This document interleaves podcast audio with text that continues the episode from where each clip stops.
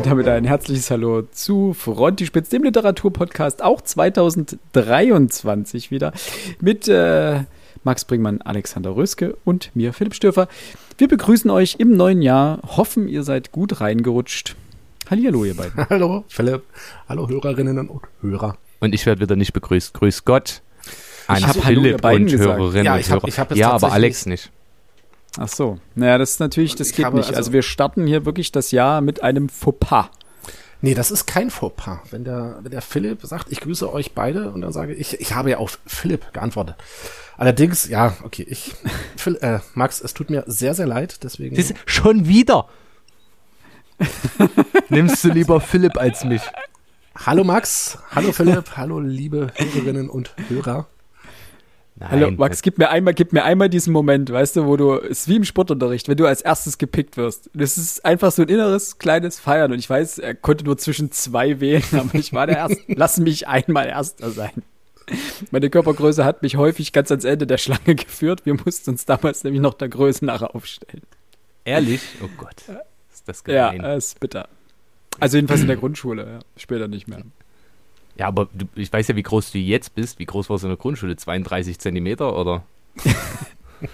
An meinen guten Tagen. Viel mehr war es wahrscheinlich nicht. Also jetzt ist es auch nicht viel mehr, ne? Aber egal. Ähm, Äh, ich, ich, ich wiederhole nur noch mal, mir sagte mal ein guter Freund, jeder Mann hat zwei Meter zur Verfügung. Davon ziehst du die Körpergröße ab. Und Max, was gibt's Neues? Äh, ich suche immer die Nadel im Heuhaufen, also alles gut. Wusstet ihr, dass heute vor 100 Jahren der US-Präsident Warren G. Harding den Rückzug der US-amerikanischen Truppen aus den linksrheinischen Gebieten angeordnet hat? Interessant. Nein, aber finde ich. Und heute ist Tag stimmt. der Bl Blockflöte. Blockflöte. Musstet ihr das auch lernen in der Schule? Blockflöte? Nee, zum Glück nicht. Ich glaube ja. Wir schon. Ich habe es verdrängt. Äh, mein Chef hat heute gesagt, dass das auch auf Arbeit aufkam in unserem Teams-Chat. Äh, meinte er, ja, Schlagzeug, Geige und Blockflöte sind so die, die Instrumente, die klingen einfach nicht gut, wenn man sie lernt. Äh, worauf ich erwiderte, dass die Blockflöte das Instrument ist, was auch nicht gut klingt, wenn man es mal beherrscht. Also daran ist einfach kein, kein schönes Instrument. Also vielleicht als Shitty Flute. Das ist, glaube ich, ganz unterhaltsam immerhin noch. Ich überlege mir, Also auch, ich was, muss was, was sagen- machst denn du als, als Berufsbeschreibung, ne? wenn du so den Gitarristen hast oder den Bassisten und dann hast du jemanden, der perfekt, aber der wirklich nur Blockflöte spielen kann. Ja, Flöter, Flötist. Ein Flötist. Ja. Ja, aber die werden ja, die spielen ja nicht bestimmt nicht Blockflöte, oder? Auch manchmal klingt das vielleicht auch cool, aber du bist halt so. wirklich ein, äh, na, wie drücken wir, drücken wir das aus? Du bist jemand, der sehr selten gefragt ist und es gibt wahrscheinlich auch nicht viele von deiner Berufsbezeichnung. Bei Blockflöten, ne? Ja. Querflöten, wieder was ganz anderes. Tolles Instrument. Eben, eben, eben. Aber Blockflöte. Hast du schon mal jemals irgendwie einen Orchesterausschnitt gesehen, an dem irgendwie auf diesen einen, der die Blockflöte spielt, äh, gezoomt wurde? Du meinst, anstatt der ersten Geige ist es die erste Genau. Flöte. Jetzt das Blockflöten-Solo. Beethoven jemals irgendwie genau eine Arie für eine Blockflöte geschrieben? Ah, bestimmt, aber Hans Zimmer hat bestimmt mal was mit Blockflöten gemacht. Hans Zimmer, Hans Zimmer klingt das sogar gut, ja. genau. Ich glaube, jeder, der die Blockflöte gelernt hat, steigt irgendwann auf ein vernünftiges Blasinstrument um. Ähm, weiß nicht. Also auf eins, das gut klingt. Aber ich meine, besser äh, noch als Triangelist. Nennt man die dann so? Triangelist. Ja, aber das ist wohl wirklich komplexer, als man es glauben mag. Bestimmt. Auf den ersten, Ja, äh, Blick. Ich finde halt. Geige ist absolut High Pay, aber High Reward. Also wirklich, wenn du das Ja. kannst, das ist mit das Schönste, was es gibt, aber du musst es permanent üben. Denn im Gegensatz zum Klavier hast du ja nicht einfach eine Taste, auf die du drückst und dann ist gut. Ich sag, selbst Schlagzeug, das kann also so einen Grundtakt kann eigentlich jeder mit so einem Sch Schnuff Musikgefühl kriegt das hin. Jetzt nichts Abwegiges, aber Geige klingt die ersten fünf Jahre richtig grässlich. Und da will ich wirklich, dann brauchst du wirklich Ner- Nerven aus, aus Drahtseilen. Das ist Wahnsinn. Und dazu kommt ja noch, dass du in der Regel ja keine Geige kaufst, sondern dir eine Geige mietest. Ich kann es ja gar nicht bezahlen, ne? Das ja. Häufig recht preisintensiv. Ja, wir wollten aber heute eigentlich nicht die ganze Zeit über Geigen reden und über Musikinstrumente, sondern natürlich über Bücher. Und das wichtigste Thema, es beherrscht sämtliche Feuilletons. Ähm, keiner spricht nicht darüber. Der Prinz, Harry der Prinz, Harry, Prinz Harry hat ein Buch geschrieben. Uh, das heißt Spare. Und man wünschte ein bisschen, es wäre einem ersperrt geblieben. Ui. Alter. Nein, das wollte ich einfach der Vollständigkeit halber ähm, mit erwähnen. Ähm, ist autobiografisch, also nein, ist biografisch, hat ja ein Ghostwriter mit daran geschrieben, äh, ist im Pinguin Verlag erschienen. Braucht man Dazu dieses Buch? zwei Mann- Anekdoten. Anekdote 1. Ich war vergangenes Wochenende auf äh, Lehrgang und wir fuhren zu acht in einem Bus dorthin. Und äh, bevor wir losfuhren, musste der Fahrer noch tanken und brachte von der Tankstelle eine Bildzeitung mit, in der natürlich die wichtigsten Inhalte des Buches, zumindest die, die Main-Schlagzeilen, schon mal aufbereitet waren. Und ich muss sagen, ich werde es nicht kaufen. Was ich so befremdlich finde, die Tagesschau berichtet quasi nie über Bücher. Also über Mhm. Harry Potter, als das rauskam, weil da die Leute ja, das ist ja quasi wirklich wie ein Akt gewesen, weil die Leute davor kampierten und was weiß ich was. Und über äh, Prinz Harrys Buch haben sie tatsächlich jetzt auch berichtet. Das finde ich schon wirklich maximal kritisch. Und ich finde es fragwürdig, quasi alle Medien sagen und alle Menschen sagen, oh, so ein Schrott. Viele werden es trotzdem lesen, weil sie einfach äh, bei sowas dann auch sich am, am, an diesem Leid laben wollen. Aber ich denke mir halt, das hat wirklich für mich und ich kann mir auch nicht vorstellen, für wen sonst noch, gar keinen Nachrichtenwert. Das sind seine persönlichen Ideen. Wenn der jetzt irgendwas Relevantes getan hätte, im Sinne von, er ist sich im Klaren jetzt, was er mit seinem Leben möchte und ob er noch mehr seines Lebens in der Öffentlichkeit auswalzen will, ist okay, vielleicht, aber selbst das würde ich nicht in Nachrichten bringen. Er ist für mich mit dem Austritt aus dem englischen Königshaus völlig weg jedweden Nachrichtenwertes. Ja, also was du gerade meintest, vor allem mit dem, es werden mehr Leute lesen, als man denkt. Äh, ich glaube auch, es interessieren sich mehr Leute genau dafür, als man jetzt vielleicht meinen würde. Also gibt ja ganz viele Royal-Fans und auch wenn er aus dem Königshaus sich verabschiedet hat, ähm, zählt er für viele ja noch zu den Royals und diese intimen Einblicke über seine Erfrierung unter der Gürtellinie sind wichtig. Da muss man da muss man darüber reden und das muss auch ähm, literarisch aufgearbeitet werden, die Entjungferung hinter einem Pub. Ich meine, Dinge, die ich unbedingt nicht wissen wollte. Es ist quasi das Drehbuch für die nächsten drei Staffeln The Crown.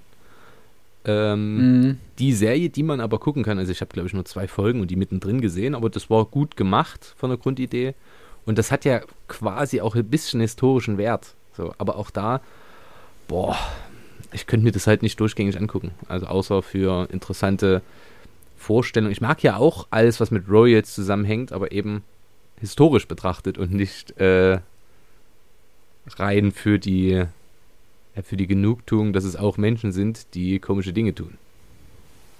Mein, mein royales Interesse erlischt so eigentlich mit Ende des Zweiten Weltkriegs ein bisschen.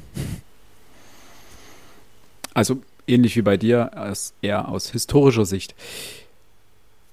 Gut, das waren quasi die wichtigsten News des Tages. Kommen wir zu dem, was wir heute eigentlich vorhaben. Traditionsgemäß kann man jetzt mittlerweile ja schon sagen, machen wir am Anfang des Jahres äh, unsere kleine persönliche Vorausschau, was wir dieses Jahr lesen wollen. Also wir haben uns wieder Listen geschrieben, diese mit Büchern gefüllt, die unbedingt dieses Jahr von uns gelesen werden wollen, privat. Und die werden wir euch jetzt mal kurz vorstellen.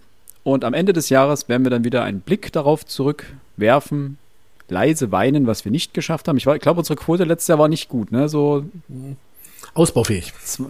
so zwei, drei von 14, 15 oder sowas. Ich habe da irgendwas dunkel in, in Erinnerung. Also die Bücher, die wir uns vorgenommen haben, haben wir safe nicht geschafft. Deswegen ähm, freue ich mich drauf, was dieses Jahr auf euren Listen steht.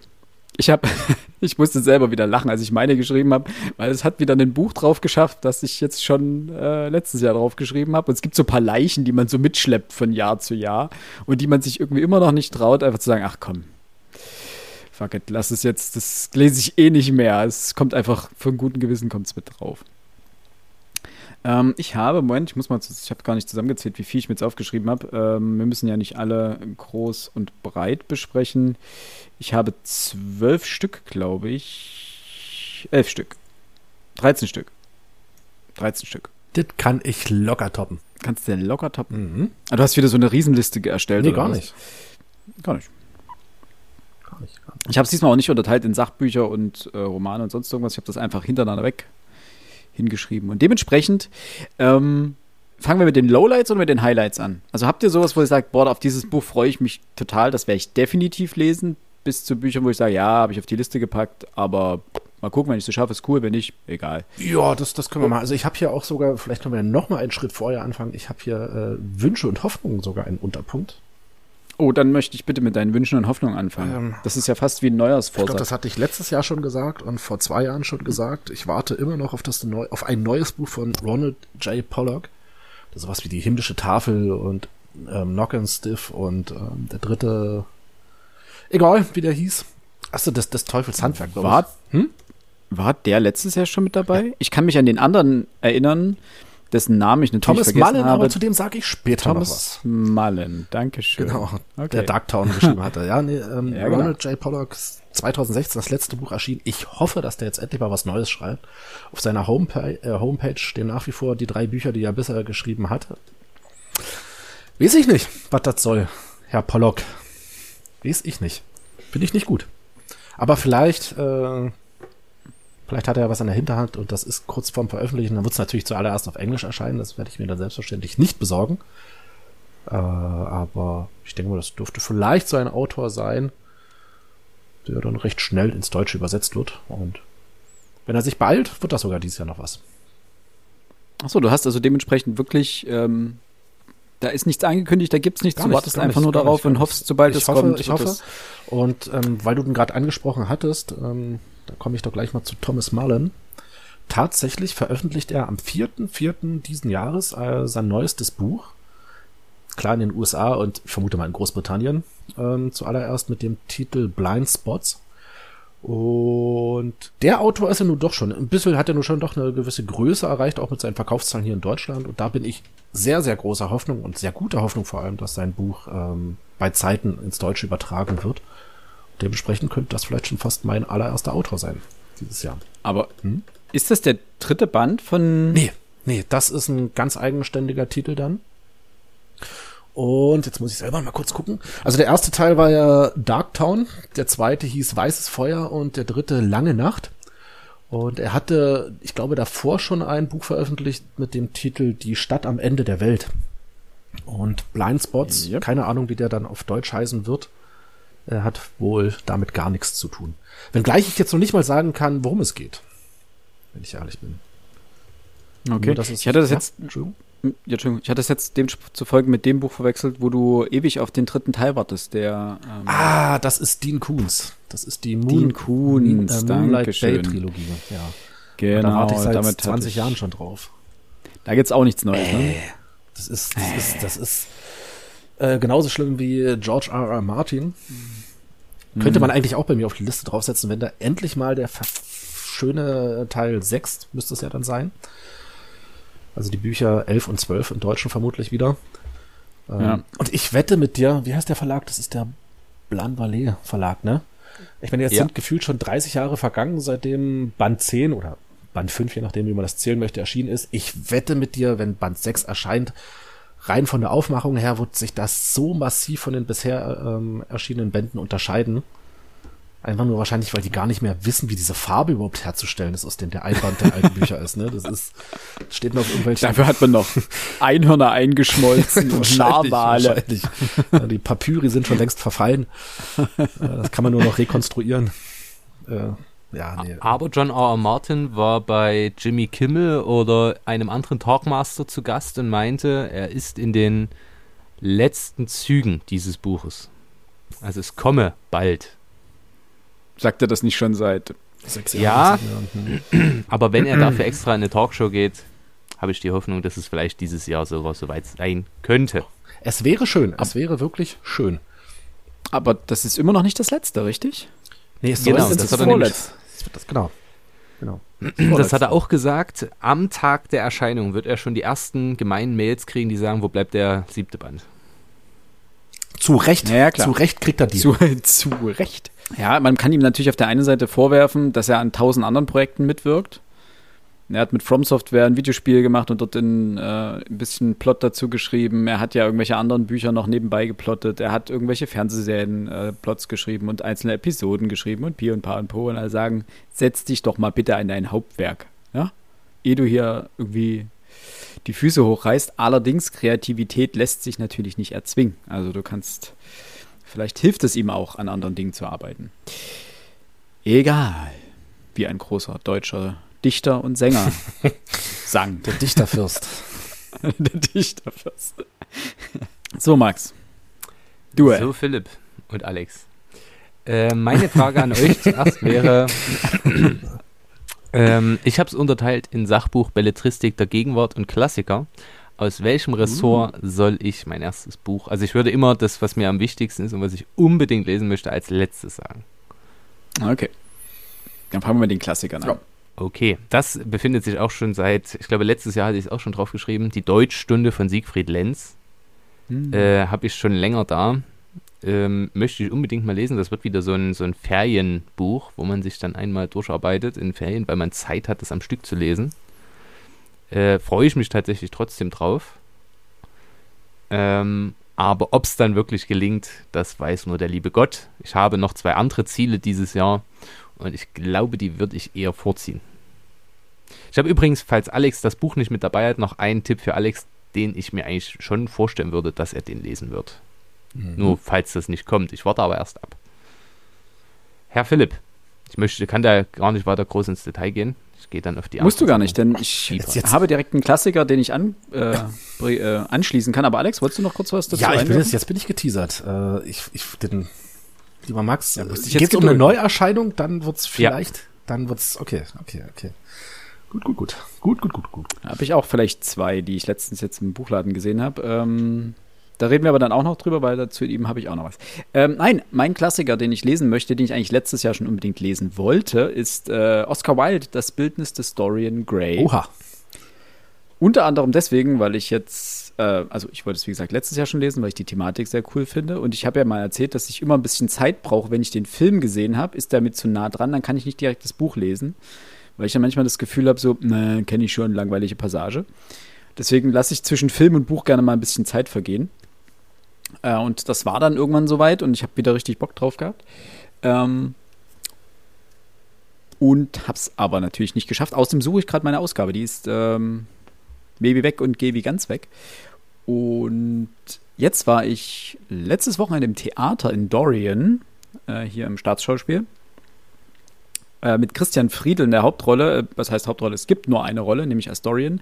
Und in diesem Stück wurden ähm, drei Geschichten mehr oder weniger zusammengemanscht. Und zwar einerseits das Bildnis des Dorian Gray, dann die Biografie von Oscar Wilde und ähm, ein bisschen was aus dem Leben von Francis Bacon. Und das Ganze wurde in einem Ein-Personen-Stück zusammengemöllert und herausragend inszeniert, also wahnsinnig tolles Bühnenbild, absolut umwerfend gespielt. Also Christian Friedel trägt diese Show komplett alleine.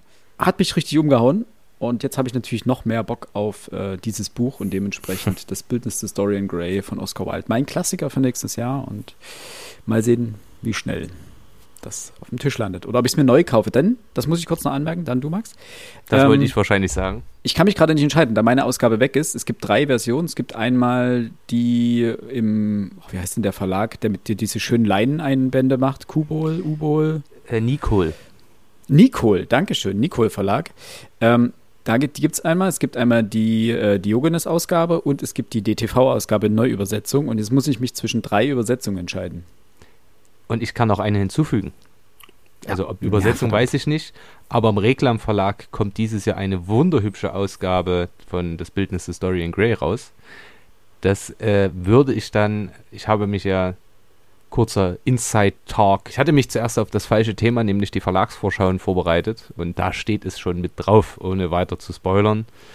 Ähm, das ist ganz weit oben, weil das wirklich sehr hübsch ist. Also das fand ich sehr, sehr cool. Verdammt, jetzt habe ich vier Bücher zur Auswahl. Äh, gut, am Ende muss ich mir einfach alle vier kaufen. Dann müssen wir sie vergleichend lesen und dann machen wir eine Podcast-Folge drauf, feuerfrei.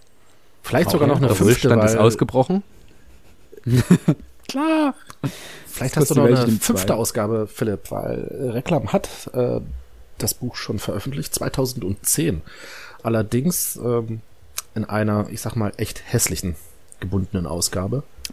Dann will ich es nicht. Ich glaube, es gibt, es gibt noch mehr. Es gibt, glaube ich, auch vom Anaconda Verlag äh, noch eine Budgetversion für 5 Euro. Also ich glaube, dieses Buch gibt es bei jedem Verlag Wahrscheinlich, mindestens einmal in der Schublade.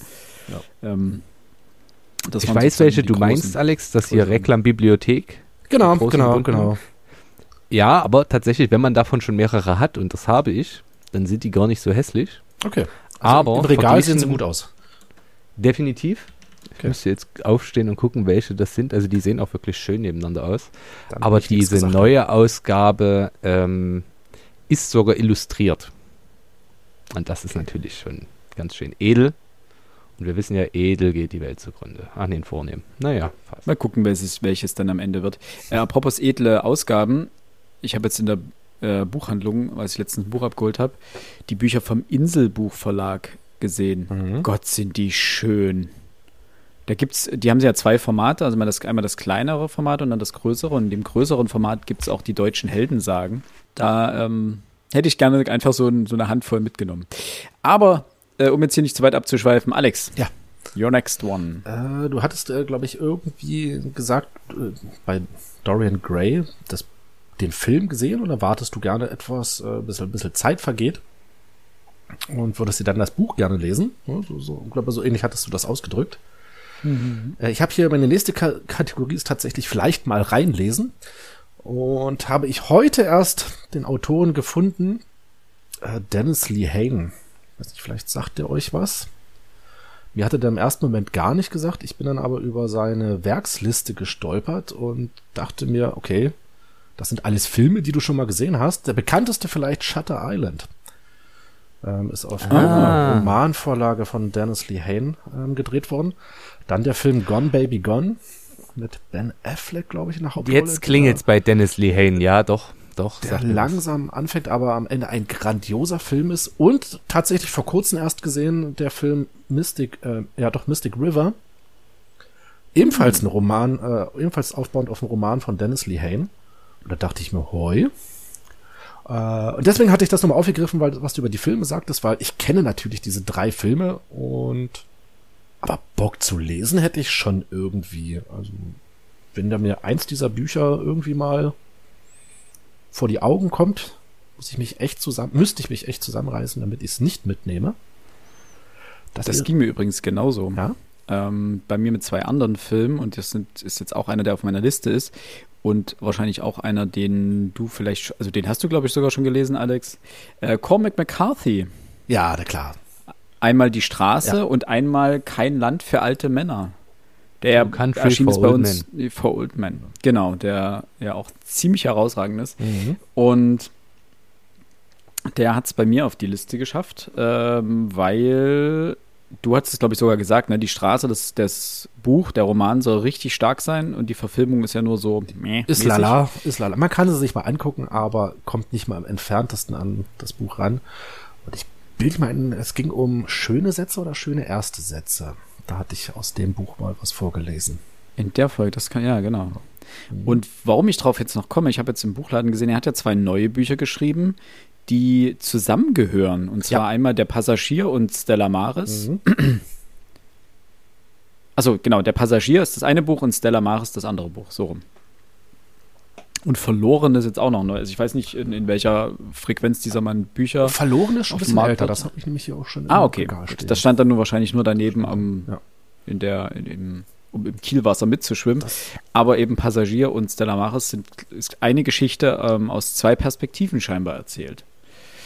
Äh, das klang ziemlich interessant, auch wenn das relative Brecher waren. Ich wollte gerade sagen, die sind, sind nicht war gerade klein. dick. Die sind noch nicht gerade Ja. dünn, ja. Mhm.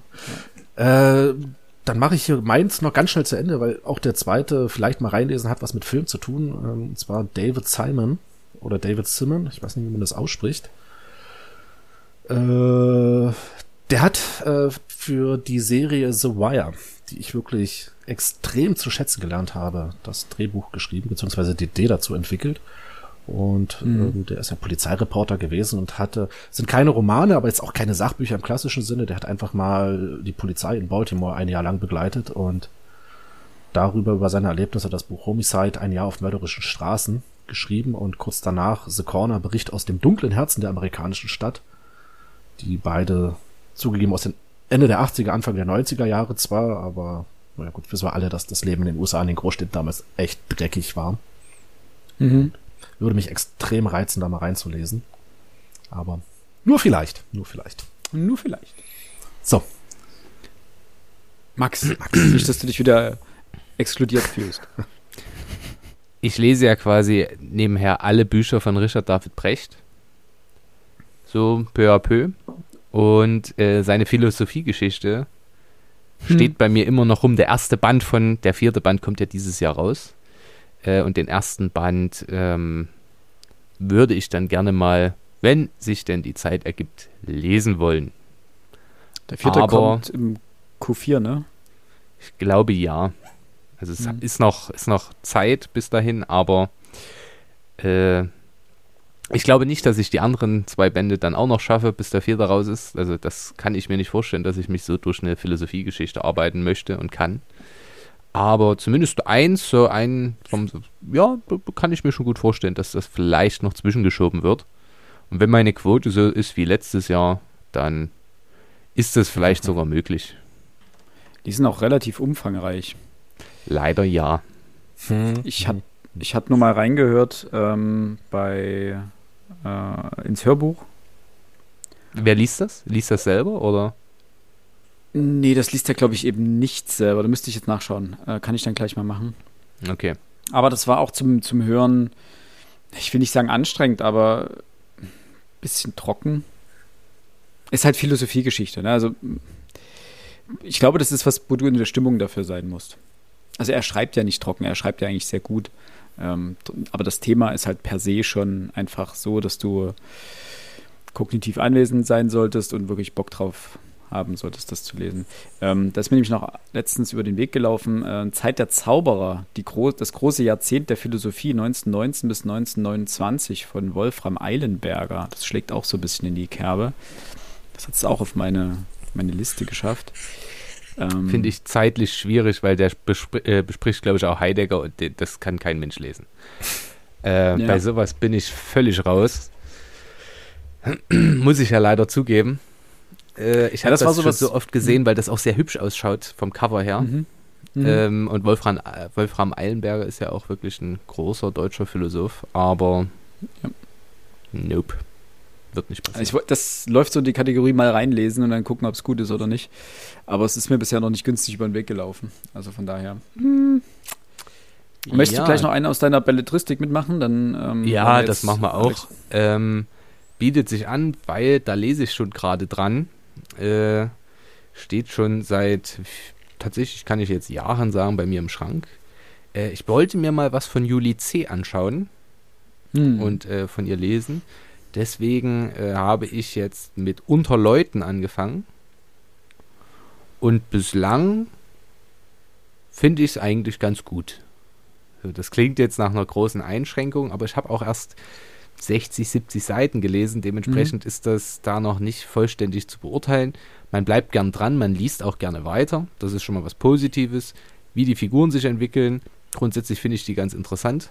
Ähm, und auch ihre Struktur finde ich spannend, denn das ist auch äh, wie ein großes Panorama und sie schreibt quasi für jede Figur aus deren Sicht dann die Kapitel oder von den einzelnen Familien, die da eine Rolle spielen.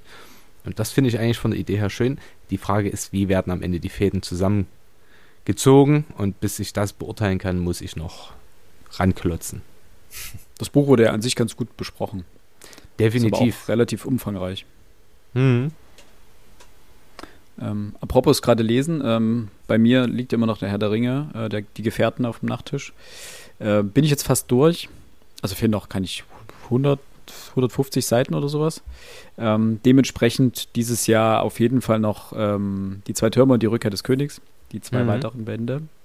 Und weil ich gerade bei Tolkien bin, Ähm, ich habe mir jetzt, weil ich mal wieder in meiner, auf meiner Watchlist den Film Der grüne Ritter, The Green Knight, gesehen habe, äh, ich mir den aber nicht angucken wollte, bevor ich die Vorlage nicht kenne, äh, Sir Wein und Der grüne Ritter ähm, uh. gegönnt mit einem Essay von Tolkien. Und weil ich gerade da war, äh, auch, das habe ich mir noch nicht gekauft, aber das kommt auch noch dazu, ähm, König Arthurs Untergang, auch von Tolkien. Und der Beowulf, auch von Tolkien. Also ein bisschen die britischen Mythen und Sagen einmal gleich abfeiern, wenn man gerade so in dem Tolkien-Rutsch ist. Und dann stand ich letztens auch vor der Tolkien-Biografie und dachte mir, ah, eigentlich, ähm, ja, aber die hat es noch nicht auf die Liste geschafft. Deswegen ich muss ein bisschen auf die Bremse treten, sonst wird die Liste einfach komplett unrealistisch. Oder ich packe einfach 100 Bücher drauf und freue mich, dass ich am Ende alle geschafft habe, die ich lesen wollte. Du kannst es probieren. Ja. Übrigens, äh, das kann ich, weil es gerade gut passt, äh, Herr der Ringe wäre jetzt eine, ein weiteres, weil ich ja jetzt diese wunderhübsche Ausgabe habe. Hm, ähm, das ist wirklich schön. Da habe ich mir jetzt gedacht, komm, das könnte auch was für dieses Jahr als Klassiker sein, aber ob ich das schaffe, das weiß nur der liebe Gott. Aber das wäre jetzt auch so ein klassisches ähm, Ferien, Ferienwerk, wo ich sage, okay, das kannst du da mal mit, mit reinnehmen, aber wenn du es nicht schaffst, mein Gott, dann ist es halt so. Ich möchte jetzt leicht ketzerisch an dieser Stelle anmerken, ich hätte auch richtig Bock, das im Podcast zu lesen. zu lang. Mal so. Naja, es sind ja drei Bücher. Das erste ist ein bisschen dicker, das ist richtig. Die zwei weiteren sind ja dann dünner.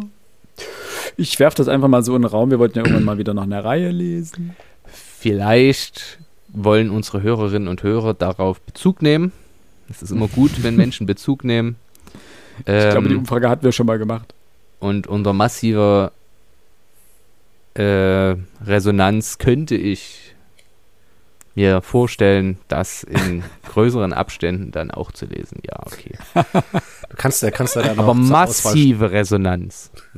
Kannst du dann so als, als Alternativtitel, äh, wir hatten ja damals hier, äh, wie hieß, ich hab's schon wieder verdrängt, hier, äh, Mitternacht, bis zur Mitternacht, bis, bis Ach so, ja, ja. Hast du keine Ahnung, ich bin, ich, ich wette mit euch, dieses Twilight. Jahr wird noch äh, eine, eine, eine Biografie von Boris Becker, ähm, meine, meine Zeit im härtesten Knast Englands erscheinen. 100 pro. Unter Verbrechern. unter, genau. Äh, unter Verbrechern ähm, erscheinen. Oh, dann können wir das als, also entweder Herr der Ringe oder, oder also entweder Tolkien oder Boris Becker. Ich möchte dazu aber eine äh, kurz einwerfen. Kaum ein Buch hat mich so gefesselt, wie es der Herr der Ringe jetzt wieder tut. Mhm. Ich kenne das Buch, ich habe es ja schon gelesen. Und ich kenne den Film oder kenne die Filme mehr oder weniger auswendig. Und trotzdem sitze ich an diesem Buch und ich, äh, letzte Woche, vorletzte Woche, keine Ahnung, ich habe an einem Tag fast dreimal meine Haltestelle verpasst. Auf dem Hinweg zur Arbeit, dann beim Umsteigen und auf dem Weg nach Hause, weil ich einfach dieses, in diesem Buch drin war und komplett Kopfhörer auf, Kopf nach unten, gelesen, fertig. Ich glaube, Tolkien und vielleicht auch der Herr der Ringe, also was heißt vielleicht Herr der Ringe, das ist, glaube ich, so ein Buch, wenn du irgendwann mal 60 bist und das zum ersten Mal liest oder zum dritten oder zehnten Mal liest. Ähm, ich glaube, das ist ein Buch, was unfassbar gut altert. Ja. Und ähm, was auch ein 60, 70er, äh, 70-Jähriger noch mit der Begeisterung eines, eines Teenagers lesen kann. Eins der mhm. wenigen Bücher, denen ich das jetzt zutrauen würde, wenn ich ehrlich ja. bin. Weil es sowohl, es hat so diese gewisse Kindlichkeit drin, mhm. es spricht den Gemütlichkeitsfaktor im Menschen an, es hat aber gleichzeitig diese sprachliche Klarheit, es ist nicht einfach, es ist sprachlich klar, aber auf einem wirklich schönen Niveau geschrieben, mhm. dazwischen die Lyrik, es holt einfach an jeder Ecken und Enden alle Leute ab. Deswegen, ich finde das, das großartig, macht riesen, riesen Spaß. Also wir driften ab. Wie immer. Genau, Alex. Genau. Ja, drifte äh, mal zurück. Ich weiß gar nicht, ob wir das schon mal angesprochen hatten. Ich glaube ja, in der letzten Folge. Robert Seethaler äh, ist eines dieser Bücher, welches das Café ohne Namen, um genau zu sein. Am 26.04. wird es ja erscheinen. Äh, das ist Pflichtkauf. Also egal, was ich da gerade lese, äh, Seetaler wird dazwischen geschoben. Das weiß ich jetzt schon. Und ich bin mir ziemlich sicher, Max wird es ähnlich gehen. Max hat ja schon Und ich werde angekündigt, dich spoilern, falls ich es, äh, wenn ich es früher habe, lese Ja. ich es so schnell wie möglich und werde dir alles spoilern. Und das nur, weil ich dich heute nicht zuerst genannt habe.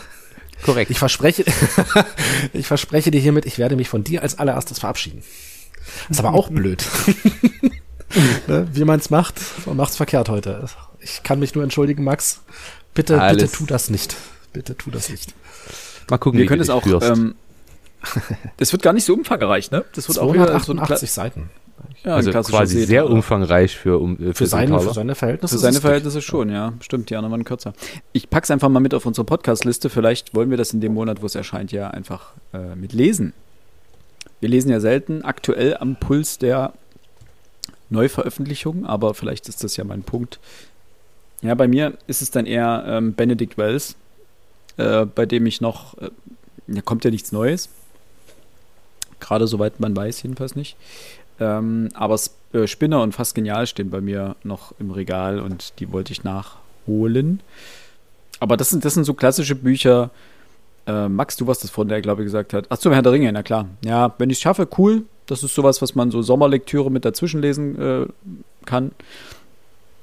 Es liest sich wahrscheinlich schnell runter, war ja bei den anderen Bells auch der Fall. Sind nicht so umfangreich. Und dementsprechend ist das sowas für, für einen Sommerurlaub oder sowas.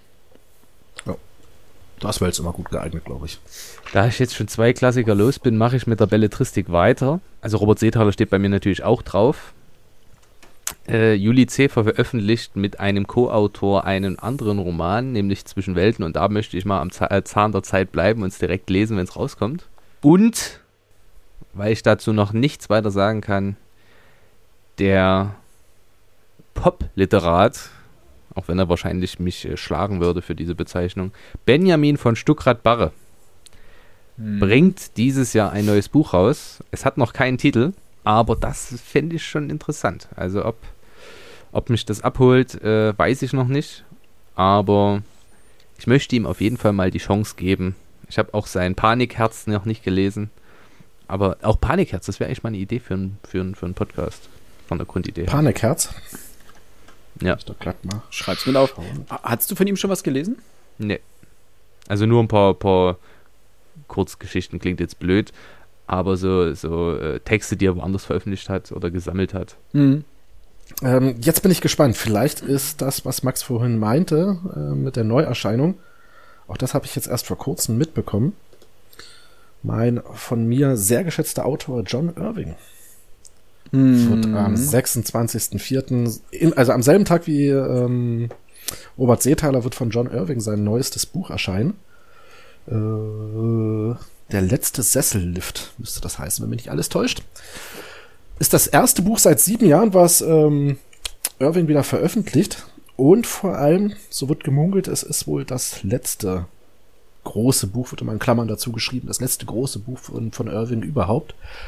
Hat 1088 Seiten. Das werde ich. Äh, und jetzt habe ich die große Hoffnung, die wahrscheinlich viele, viele Irving-Fans. Für mich persönlich war ja Gottes Werk und Teufels Beitrag eins der Bücher schlechthin, die ich in meinem Leben, Leben gelesen habe, mit 800 Seiten, meiner Meinung nach viel zu kurz. Und wenn er es da nochmal schafft, vom Sprachlichen auch nur in die Nähe dieses Buchs zu kommen, und dann hast du so ein 1088 Seiten Wälzer und du bist durch und denkst dir, Alter, das war's. Ne? Das ist so halt wirklich bei Irving immer dieses schöne Gefühl am Ende, dass du, ey, die hätten noch 100 Seiten, noch 200, noch 300 Seiten weitergehen können. Und freue ich mich sehr drauf auf das Buch. Und muss ich mal schauen. Ich muss zugeben, ich habe von Irving noch nichts gelesen. Ich hatte nur mal in Das Zirkuskind, glaube ich, heißt einer seiner Romane, reingelesen. Das lag, glaube ich, bei meiner Mutter irgendwann mal rum, als ich da war und habe ich irgendwie reingelesen und es plätscherte so vor sich hin. Keine Ahnung, die ersten 50, 60 Seiten oder sowas. Mhm. Aber ich hatte irgendwie das Gefühl, dass es eben wirklich nur so vor sich hin plätscherte. Das ist, ich wusste nicht, wo das Buch mit mir hin will. Ich gebe zu, 50 Seiten bei einem Buch, das irgendwie 600, 700 Seiten lang ist, ist jetzt noch keine Referenz.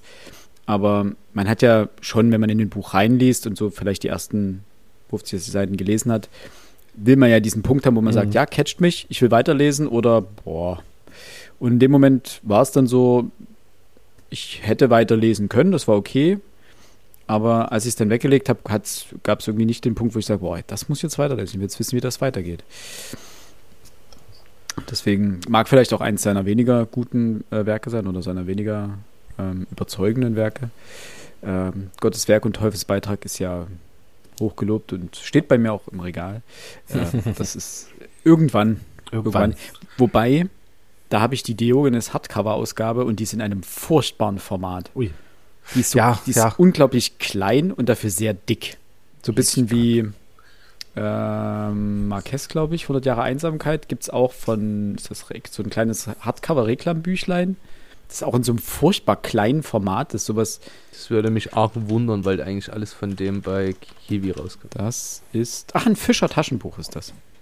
Übrigens mehr als 400 Millionen verkaufte Exemplare. Ja, das ist schon eine Ansage. Apropos 100 Jahre Einsamkeit. Ich habe äh, noch von Göttern und, Menschen und Liebe und Hass. Äh, und zwar Stephen Fry, das dritte Buch in der Reihe seiner, ähm, seiner Mythologie, seiner griechischen Mythologiebände. Ähm, das erste Buch habe ich gelesen. Ähm, das zweite werde ich jetzt überspringen. Das erste heißt ja Mythos, das zweite heißt Helden und das dritte jetzt Troja. Darüber haben wir ja auch schon ein paar Mal gesprochen. In dem ersten geht er den ganzen Götterquatsch durch, also wie die, die griechische Mythologie generell aufgebaut ist. Der zweite widmet sich eher den einzelnen Helden. Und im dritten Teil widmet er sich dem wohl größten Epos der Menschheitsgeschichte, äh, der Sage um Troja.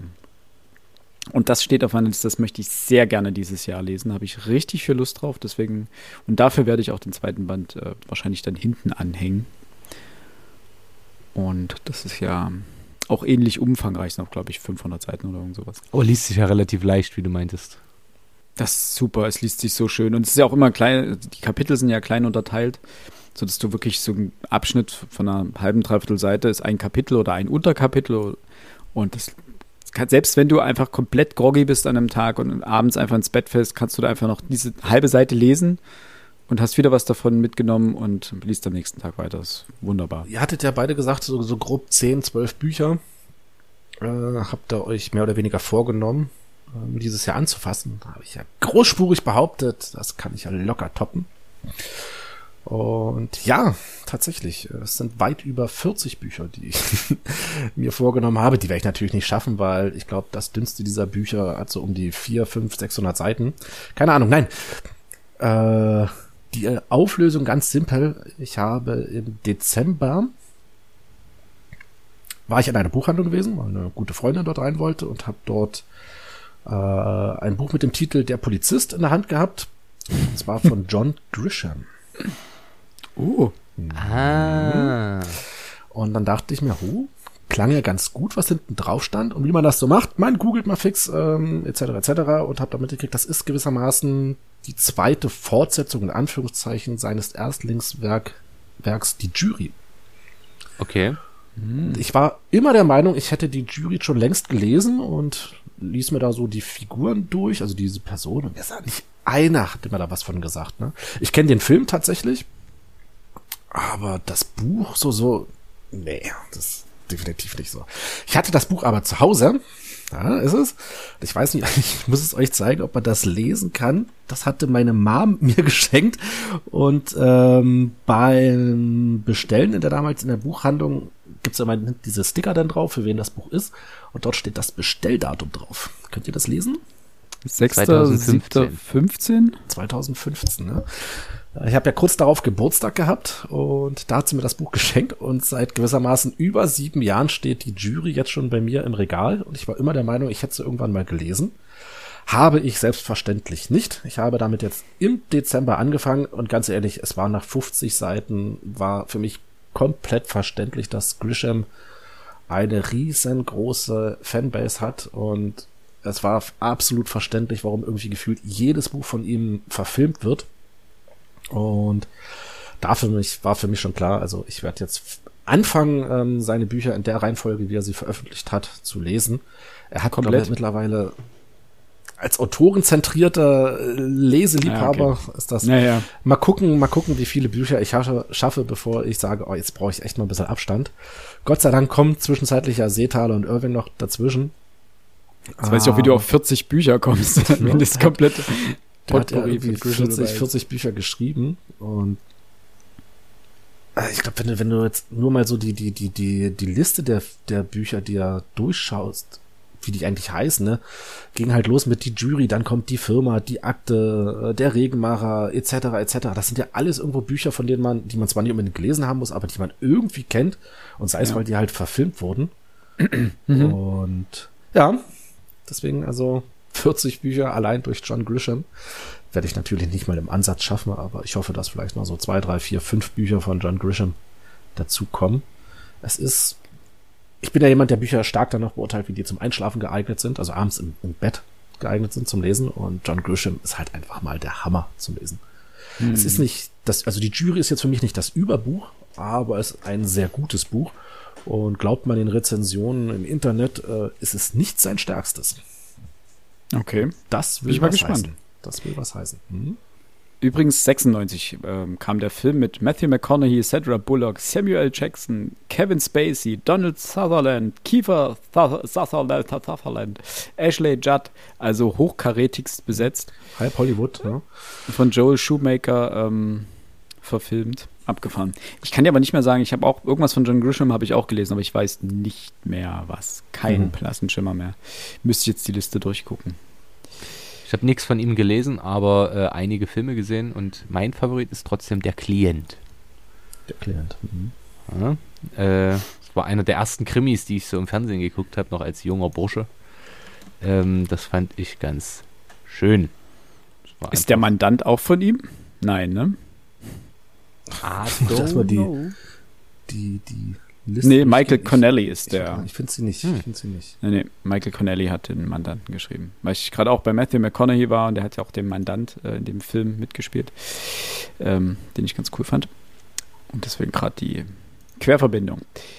Max, So, You're ich gehe jetzt mal in die Sachbücher rein, denn alle, nee, fast, äh, ein Klassiker fehlt noch, den hebe ich mir auf für den Schluss. Ähm, ich habe schon bei, äh, alle drei Bücher, die jetzt da noch kommen bei den Sachbüchern, habe ich schon zu Hause. Sie müssen nur noch gelesen werden. Ähm, zum einen 2023 ist natürlich wieder ganz klassisch ein Jubiläumsjahr, nämlich 100 Jahre 1923, das große Krisenjahr. Und es erscheinen meines Wissens mindestens fünf bis sieben Bücher, die sich mit diesem Jahr beschäftigen. Und tatsächlich gab es schon die ersten Artikel, die sich nur darum drehen, welches dieser Bücher soll man lesen. Ähm, großartig. ist grandios. Interessanterweise empfahl der Autor eines, welches ich schon zu Hause habe. Nämlich äh, Volker Ulrich, das ist schon erschienen. Deutschland 1923, Volker Ulrich äh, als ja, bekannter Historiker. Und ich bin da tatsächlich sehr gespannt drauf, was er so schreiben wird. Man kennt ja die groben Inhalte, nicht des Buches, aber einfach aus dem Geschichtsunterricht. Jetzt auch für alle Hörerinnen und Hörer im Studium ist es natürlich noch ein bisschen mehr. Aber von der Grundidee her kennt man schon einiges. Aber mich interessiert natürlich das Detail. Und äh, darauf bin ich schon sehr gespannt. Eins, was ich noch nachgeben, also weiter vielleicht noch dazugeben möchte, äh, ist ähm, Caroline Amringer und Oliver Nachtwey Gekränkte Freiheit, Aspekte des libertären Autoritarismus. Mhm. Äh, ja, ihr wisst ja, ich beschäftige mich damit sehr gerne. Ich hatte auch schon reingelesen, die Einleitung und die Hälfte des ersten Kapitels. Aber ich stellte fest, auf Lehrgängen, wenn man abends 23 Uhr versucht, dort nochmal reinzulesen, das reicht kognitiv dann bei mir nicht mehr. Ähm, es ist interessant, vor allem weil es ja sich quasi ein bisschen ausschließt, Libertäre, die den Staat ablehnen und Autoritarismus quasi staatsfürsorglich äh, oder auf Autoritäten pochend. Ähm, ich bin sehr gespannt. Es ist wahnsinnig oft empfohlen und äh, gewesen und äh, bei der Sachbuch-Bestenliste kommt ja jeden Monat zweimal raus. Einmal von Zeit, ZDF und so weiter und einmal von Welt, äh, NZZ, also hier Züricher Zeitung. Und da gibt es je, quasi jedes, äh, jede, jeden Monat 20 Sachbücher. Je nachdem, vielleicht manchmal doppeln sie sich auch. Und das ist ganz interessant, äh, was es da so gibt. Jawohl. Eins hebe ich mir noch auf für die letzte Runde. Dann habe ich jetzt noch zwei Bücher übrig, die bringe ich dann in der letzten Runde. Ich habe noch eins, ähm, das wird, das Sachbuch ist nicht direkt, ähm, liegt schon eine ganze Weile in meinem Warenkorb. Ich muss es irgendwann einfach mal kaufen. Auch da konnte ich mich bisher noch nicht zu einer Ausgabe äh, durchringen. Marc Aurelius, Wege zu sich selbst. Der alte Philosophenkaiser der Römer. äh, den hatte ich im Studium kurz gestriffen und seitdem lag der so ein bisschen auf meiner Leseliste und jetzt irgendwann, es ist ja auch kein dickes Buch, das sind keine Ahnung, 150 Seiten oder sowas, ist ja nicht viel, sind ja auch nur so ganz kurze Abschnitte, die er immer schreibt, das, so, sind philosophische Sammlungen seiner, seiner Gedanken, mehr oder weniger. Also Wege zu sich selbst oder Selbstbetrachtung heißt es auch manchmal, glaube ich. Ähm, als bekennender Lanz- und Brecht-Fan muss ich dich natürlich fragen, hast du die letzte Folge gehört? Da sprechen sie nämlich gerade darüber. Noch nicht, nein. Noch nicht, äh, denn, ohne dich jetzt ärgern zu wollen, Brecht stellt die aus meiner Sicht durchaus nachvollziehbare These auf, dass Marc Aurel das nicht geschrieben hat. Das lässt hm. sich nicht mehr nachweisen, Schwer, aber ja. er soll zu dieser Zeit sich gerade auf einem Germanenfeldzug befunden haben und nebenher dieses Buch geschrieben haben. Plus, er war ja selber auch Christenverfolger und ähnliches. Und dann stellt man sich natürlich die Frage, wie kann jemand, der sowas tut und auch recht hart ist, äh, ein solches Buch schreiben, rein marketingtechnisch, er ist der Philosophenkaiser. Das muss man eben einfach lassen. Diesen Titel wird er wohl auch nicht mehr los. Äh, das, das, ich habe mal angefangen und ich fand es auch, glaube ich, ganz gut. Ähm, das wäre auch noch was für dieses Jahr. Ich gebe es zu. das, also die Debatte gibt es schon eine, eine, Weile immer mal wieder, dass das so, dass die These aufgeworfen wird, dass er vielleicht das eben nicht selber verfasst haben könnte. Wie du schon richtig gesagt hast, ist nicht mehr wirklich nachvollziehbar. Das ist so ein, so ein Fass ohne Boden, wenn du die Diskussion aufmachst. Es gibt sowohl Thesen dafür als auch dagegen. Was man über ihn weiß, rein biograf, oder was man ihm zuschreibt, sprechen eher dafür, dass es von ihm ist. Die These, dass er das äh, unterwegs nicht gemacht haben soll, äh, finde ich jetzt nicht unbedingt stark ich meine, Cäsar hat auch sein De Bello Gallico geschrieben. Auch ähm, das stellt er in Zweifel, ob der das wirklich selber das, geschrieben ja, hat. Ja, das, dann haben wir aber das generelle Problem, wir haben nun mal die Antike, in der aus der haben oder aus dieser Zeit haben wir einfach nicht viele Quellen. Wir haben sowieso nur eine Handvoll Autoren aus denen wir alles rausziehen müssen, was wir über diese Zeit wissen, so Stück für Stück. Und letztendlich ist es ja immer so, dass du dort eine Quelle nehmen musst, die eine andere zitiert, und dann nimmst du noch eine dritte, die auch die zitiert, und darüber validierst du sozusagen die Echtheit dieser Quelle. Und dann hast du noch ein paar Inschriften, dann hast du noch ein paar Scherben, und dann bastelst du dir das Bild so lange zusammen, bis es passt, bis du irgendwann was findest, wo das dann nicht mehr rein äh, oder was dieses Bild über den Haufen wirft. Und das ist so ein bisschen das Problem mit der antiken äh, Geschichtsschreibung und oder Geschichtsforschung. Deswegen. Ähm, man muss jetzt, man kann äh, Richard David Brecht für vieles äh, angreifen und kritisieren, aber er winkt auch quasi im gleichen Atemzug auch ab und sagt: A, Marc Aurel kann sich ja nicht mehr selber beteiligen, äh, verteidigen und B, das Urheberrechtsproblem ist bei diesen Texten, wie du schon selber sagtest, schwierig. Na, es gibt Texte, wo wir einfach nicht wissen, diesen Epikur oder so, von dem ahnt man, dass das wahrscheinlich 20, 30 Mathematiker geschrieben haben und dann seinen Namen drüber geschrieben haben. Ist das? Ja. Ja, der eine Mathematiker, keine Ahnung, wie der hieß. Ähm, das heißt, man wird es eh nie rauskriegen. Dementsprechend kann man, kann man dazu sagen, was man möchte. Also es macht keinen Unterschied. Äh, es ist ein Fass ohne Boden, das ich hier nicht noch extra aufmachen möchte. Genau. Aber es ist wichtig, solche Fragen zu stellen. Die Fragen nach der Echtheit und nach dem Autoren zu stellen und dem Autoren zu stellen, ist immer wichtig. Ähm, ähm, vielleicht eins dazu. Das, mhm. das, warum auch immer, ich musste da gerade dran denken. Ähm, die antike Geschichtsschreibung äh, im Laufe der Zeit, äh, auch wahrscheinlich durch die Überlieferungsgeschichte etc., keine Ahnung, äh, wird unglaublich viel verfälscht. Habt ihr das mitbekommen, dass der Ausbruch des Pompeii, der am 24. August 79 gewesen sein soll, dass äh, neue Funde in Pompeii deuten darauf hin, dass der Vulkan mindestens zwei Monate später, also im Oktober 79 ausgebrochen sein muss und nicht schon im August. Habt ihr das mitbekommen? Nee, Nein. gar nicht. Nein, ähm, und zwar hat man ähm, äh, Haus ausgegraben, klar, hat man ja viele. Man hat ähm, aber eine Wand, die damals relativ frisch verputzt war. Und dort war das Datum der 17. Oktober 79 hm. eingekratzt. Also wenn sich dort dem, äh, wenn sich dort niemand einen Scherz erlaubt hat, ähm, kann der Ausbruch also frühestens nach dem 17. Oktober 79 geschehen sein und nicht schon im August, weil sonst hätte man ja die Wand sicherlich nicht mehr verputzt. Das ist äh, sehr funny. Das finde ich sehr, sehr, ja. sehr lustig. Sowas finde ich sehr interessant. Das Coole daran ist, jetzt muss man ketzerisch sein ein bisschen. Spielt es denn eine Rolle, ob da vier Monate nein, dazwischen nein, liegen? Das das, aber, nicht, dass man, dass man es rausfindet, nach so langer Zeit noch, das so genau datieren zu können, ist Wahnsinn. Man, man glaubt ja, das Datum hat man ja äh, von Plinius dem, na, einer, der ältere oder der jüngere, einer von beiden hat ja den Ausbruch beobachtet. Und jetzt stellt sich schon die Frage, warum seine Schriften scheinbar ein vollkommen anderes Datum wiedergeben, als es diese Gravur in dem Putz nahelegt. Das, äh, also wo, wo ist dieser Fehler entstanden im Lauf der letzten knapp 2000 Jahre? Mhm. Ja, und da muss man dann immer gucken, woher die Texte kommen, wo sie ja wie abgeschrieben wurden. Irgendwann verliert sich die Spur. Genau, genau, genau. Und vielleicht war ja Marc Aurel, er mag ja auf dem Germanenfeldzug gewesen sein, aber vielleicht hat er seine, seine, seine Gedanken äh, zwei Monate später zu Papier gebracht, mhm. als er schon längst über den Brenner zurück in Italien war und in Rom weilte. Wie Marco Polo. Wie Marco Polo. Da sind wir beim nächsten, den wir anzweifeln dürfen, ob er gereist ist oder nicht. Ähm, dazu möchte ich die äh, empfehlen von Terra X eine Folge eben über jenen Marco Polo, bei dem auch eine der wichtigsten Forscherinnen zu diesem Thema zum, zu Worte kommt, nämlich Frau Münkler.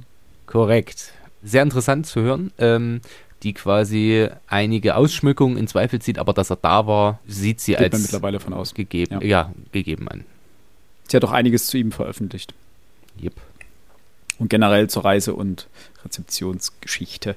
Wie nenne ich es? Oder Alex, hast du noch was? Ich habe mit du unbedingt loswerden meine. Ich habe hab euch 40, 40 Bücher genannt. Wie viel soll ja, ich denn noch lesen? Nein, tatsächlich, ich habe nichts mehr. Okay, sehr okay. gut. Ich habe da noch meine Stalllaternen und damit schließen also die, die jedes Jahr kommen. Also ja, mehr oder weniger. Nochmal hier äh, die gekränkte Freiheit. Das Cover ist relativ interessant und äh, relativ mhm. bekannt. Also es liegt quasi in jedem Buchladen ein bisschen rum. Und das letzte, ah, riesengroß, ähm, Tim Blenning, hoffe ich, dass er ausgesprochen wird so. Äh, Glanz und Größe, der Aufbruch Europas 1648 bis 1815. Quasi eine riesengroße äh, Geschichte dieser Zeit. Warum ist Europa quasi so ein weltbeherrschender Kontinent geworden? Und warum lese ich das jetzt? Meine Geschichtskenntnisse enden mit Ludwig dem 14. Dann kommt noch ein bisschen Französische Revolution, okay. Und dann sind wir schon bei Napoleon. Aber das mhm. quasi ganze 18. Jahrhundert, wenn man jetzt vom Ende absieht, ist für mich, und quasi eigentlich auch das, das Ende des 17. Jahrhunderts, ist für mich wie ein blinder Fleck der Geschichte. Und ich mag keine blinden Flecke. Das äh, ist nicht so meins. Und dieses Buch ist wahnsinnig positiv besprochen. Es interessiert mich auch sehr und ich mag ja solche großen Geschichten. Ja, also diese, diese auch ähm, großen, ja, sagen wir mal, das hat was äh, Querschnittiges, aber halt eine sehr, ein sehr breiter Querschnitt. Ähm, und das interessiert mich wirklich und ich freue mich sehr drauf, das zu lesen. Und das habe ich mir fest vorgenommen, das werde ich auch lesen. Dieses das Jahr. Schöne und, ist. Ja, Philipp. Hm? Das Schöne dazu ist, wir lesen ja nächsten Monat, das werden wir jetzt noch nicht spoilern, äh, welches Buch das ist, aber wir lesen nächsten Monat ein Buch, das perfekt in die Zeit davor passt. Und dessen Autor für dieses Buch, glaube ich, den Pulitzerpreis 2012 bekommen hat. So, das, mehr Hinweise gibt es dafür erstmal nicht. Ansonsten. Den Klassiker, den ich mir für dieses Jahr unbedingt noch vorgenommen habe, ist, ich nenne mal den neuen Titel, weil der näher am Original ist, Verbrechen und Strafe. Klingelt es da schon bei euch? Ja. Das klingt sehr schierachig. Aber der ist es aber nicht. Nee. Ist es Tolstoi mit Fast? Schuld. Dostoevsky? Ja. Schuld, Schuld und, Sühne, Sühne heißt es früher. Oder hieß es früher. Die neuen Sachen heißen jetzt ja. eigentlich immer Verbrechen Stimmt. und Strafe. Hm. Ähm, und ja. ich versuche mich ja derzeit so durch die russischen Romanciers zu arbeiten. Du hast ja aber was Und- vorgenommen. Ja, aber ich muss tatsächlich sagen, äh, es gibt. Ich muss noch kurz dieses große Fass jetzt kurz aufmachen. Ich stelle immer wieder fest, es kommen so viele Bücher jedes Jahr raus. Die wenigsten Romane überzeugen mich.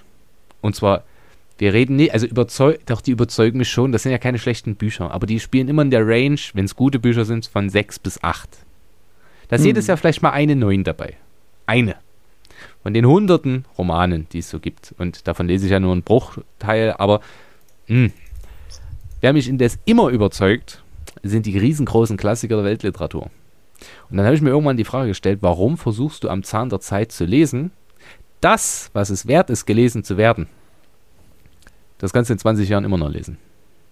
Natürlich bist du dann nicht mehr der Erste, der es entdeckt hat, aber es hat schon seine Gründe, warum Dostoevsky, Tolstoi und, das wäre dann für 2024 anberaumt, äh, Tschechow äh, Hm. noch immer so berühmt und viel gelesen sind und vielen Menschen was geben.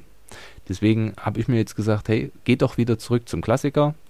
Da werden dieses Jahr auch wieder bestimmt einige dazwischen geschoben werden. Ich habe so viele kleine zahllose ähm, Reklambändchen und das ist dann mal zwischengeschoben, sei es äh, der Gespensterhoffmann oder äh, andere kleine Textchen, also ETH Hoff- Hoffmann wird immer Gespensterhoffmann genannt. Ähm, Mhm. Da freue ich mich schon drauf, die mir dann anzuschauen und mich dran zu erfreuen, auch die alte Sprache mal wieder wertzuschätzen. Das wird sehr, sehr schön. Alex sieht schon sehr, sehr genervt davon aus und sagt sich, Nein, ach, gar nicht, gar nicht. Äh, du hast mir jetzt tatsächlich aus der Seele gesprochen. Also ich denke auch, warum soll ich mir denn jetzt die Mühe machen, ähm, von all den tausenden Büchern, die ja jedes Jahr ähm, bei uns erscheinen, irgendwie die guten rauszusuchen? Wenn ich streng genommen nur gucken muss, was andere, was viele andere sagen, äh, dann weiß ich, was in den letzten 100 Jahren an großartiger Literatur rauskam. Und ich lese sehr gerne Bücher, die halt schon 60, 70, 80 Jahre alt sind, weil warum auch nicht? Es geht immer, weil du jetzt schon sagtest, dann ähm, entdecke ich jetzt zwar nicht, äh, weil das dann andere sein, aber viele der Bücher, die ihr wahrscheinlich auch euch irgendwo besorgt, ich meine, die, die, die werden sowieso bloß noch von vier Leuten irgendwo gelesen auf der Welt. Und dann seid ihr halt die Fünften. Und wird jetzt bei Dostoevsky oder, oder Tolstoi natürlich jetzt nicht der Fall sein, aber all die praktisch unbekannten Autoren, die es von uns jetzt wieder neu zu entdecken gibt, äh, weil die halt vor 80 Jahren geschrieben haben, da mache ich mir doch keine Platte und, und gucke jetzt irgendwie, was in Zukunft kommt. Max? da möchte ich nur eins anmerken. Und auch da rezitiere ich aus Lanz und Brecht.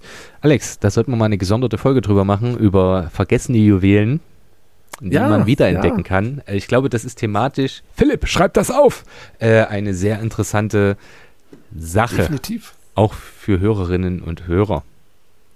Die besten Ideen kommen eben doch im Gespräch. Die verlorenen Perlen wiederentdeckt. Die Wühlkiste der Weltliteratur ist mit in unsere Ideensammlung aufgenommen. Wühlkiste der Weltliteratur. Naja, der, Krabbel, der Das Krabbeltisch. Finde ich, finde ich schön. Das ist aber ein schöner Titel, muss ich sagen. Ja, so wird die Folge dann auch heißen. Können wir gleich mit eintakten. das wir ähm, uns merken, ja. Okay. So, ich habe jetzt noch fix, äh, natürlich, was steht jedes Jahr drauf? Das Rad der Zeit. Da ich mir aber nicht extra noch mehr anhäufe, habe ich natürlich das, den Band vom letzten Jahr einfach in dieses Jahr rübergeholt, ähm, nämlich den dritten Teil. Ich nehme mir gleich gar nicht erst vor, zwei zu schaffen. Also vielleicht schaffe ich den, wenn ich gut bin, wenn nicht, nicht. Ähm, wo wir gerade bei dritten Teilen sind, weg von der Fantasy hin zur Science Fiction. Mir fehlt immer noch der letzte Teil der äh, Trisolaris-Trilogie von Chichin Liu am Ende der Zeit. Das ist aber halt so ein richtiger Brummer. Und dazu habe ich mich bisher noch nicht aufraffen können. Worauf ich aber mega Bock habe, und dieses Fass muss ich leider noch mal ein bisschen aufmachen. Ähm, ich werde wieder weiter äh, Warhammer-Bücher lesen. Habe ich ja jedes Jahr irgendwie so ein bisschen ein paar eingestreut. Ähm, die Horus Heresy-Sachen lese ich gerade immer mal nebenbei. Weil, und das ist der Punkt, Henry Cavill ja raus beim Witcher, Henry Cavill raus bei Superman und er widmet sich jetzt äh, sowohl als kreativer Kopf, also als, nee, als Produzent und als Schauspieler, so rum, ähm, einer eigenen Warhammer 40.000 Serie. Und dieses Universum ist einfach so gigantisch groß mit so vielen Autoren, die dafür geschrieben haben schon. Äh, wahnsinnig starken Geschichten, auch schlechten. Aber ich denke, da kommt was richtig krasses und geiles äh, auf uns zu. Und deswegen habe ich da dringlich Bock, das weiterzulesen und einfach mich weiter davon äh, berieseln zu lassen. Bis Cavill dann mal präsentiert, was er da irgendwie plant, zusammen mit Amazon. Und ich hoffe, Amazon wird aus dem kreativen Prozess komplett rausgehalten. Die dürfen nur Geld reinschütten. Das ist okay. Sonst, äh, ich will, dass das gut wird. Bitte. Und last but not least, äh, ein was eigentlich einfach nur der Vollständigkeit halber, ähm, habe ich noch einen Comic mit drauf gepackt, nämlich von Rick Remender, Tokyo Ghost. Das ist so ein Complete Edition zusammengefasst und die habe ich noch mit äh, einfach draufgepackt, weil die habe ich letzt, vorletztes Jahr schon gekauft. Letztes Jahr? Ich weiß es gar nicht. Ich glaube vorletztes Jahr schon. Und die liegt einfach seitdem ungelesen hier rum und das ist einfach viel zu schade für diese schöne Ausgabe. Und dementsprechend äh, ist die auch noch mit draufgekommen. Darf ich noch eine Zwischenfrage stellen? Na bitte, gerne. Alex, du hattest dir doch mal die Dragon Ball Z Gesamt. Ja. Hast du das schon gelesen eigentlich? Ja, selbstverständlich. Ja, ich muss ja mal fragen, ich wusste es nicht mehr und äh, wollte das gern noch wissen, weil ich erinnerte mich gerade, dass wir da schon häufiger drüber sprachen. Mhm. Ich aber nicht mehr wusste, ob du es wirklich Ja. schon gelesen hast. Das ist schön. Es ging ja über, über zwei Jahre, glaube ich. Weiß nicht, vielleicht sogar ein bisschen länger. Ähm, sollte ja irgendwie am Anfang irgendwie im, im Monatstakt neuer Band erscheinen. Man sind ja insgesamt 14 Stück. Und äh, die Monatstaktung wurde dann aber relativ schnell aufgebrochen zugunsten einer, lass mich lügen, drei, äh, zwei Monatstaktung. Dementsprechend hat sich das sehr lange rausgezögert. Und ja, die hängen jetzt auf einem, ich mache euch nachher mal ein Foto, äh, hängen jetzt bei mir oder stehen auf einem Regal, welches in der Küche hängt. Und das Kuriose ist, dass das Brett, das Regalbrett ist exakt so breit, dass die äh, 14 Bände ex- genau zwischen die beiden Halterungen passen. Und bin ich sehr stolz drauf, freue ich mich sehr. Finde ich cool. Und Das ist eine tolle Reihe. hm, definitiv, definitiv. Ich muss noch äh, eine Sache noch anmerken, als ich jetzt Ja. letztens äh, meinen Circa Wein abgeholt habe.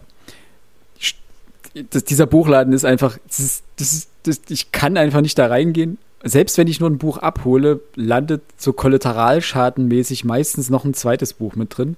Und ich habe zwei Bücher gefunden, ähm, die ich gesehen habe und mir dachte, oh, das sind, das sind perfekte Bücher zu verschenken für Mütter. Oder bin ich Tanten gespannt. oder sowas. Das eine Buch heißt Tee, Geschichten zum Entspannen. Ja, Und das andere Buch heißt Kaffee, Geschichten zum Wachwerden. Das ist eine Sammlung von Kurzgeschichten, so mal eine Seite lang, mal auch Gedichte dabei oder sonst was, von Jan Brandt, äh, Hm. Frank Berzbach, George Orwell, Doris Dörry, ähm, dann haben wir noch Ingo Schulze, Ui. Lewis Carroll, Dorothy Parker, Heinrich Böll Also es und so gut. weiter, die einfach ihre Ideen oder ihre, die einfach mal irgendwas über dieses Thema Tee oder Kaffee geschrieben haben.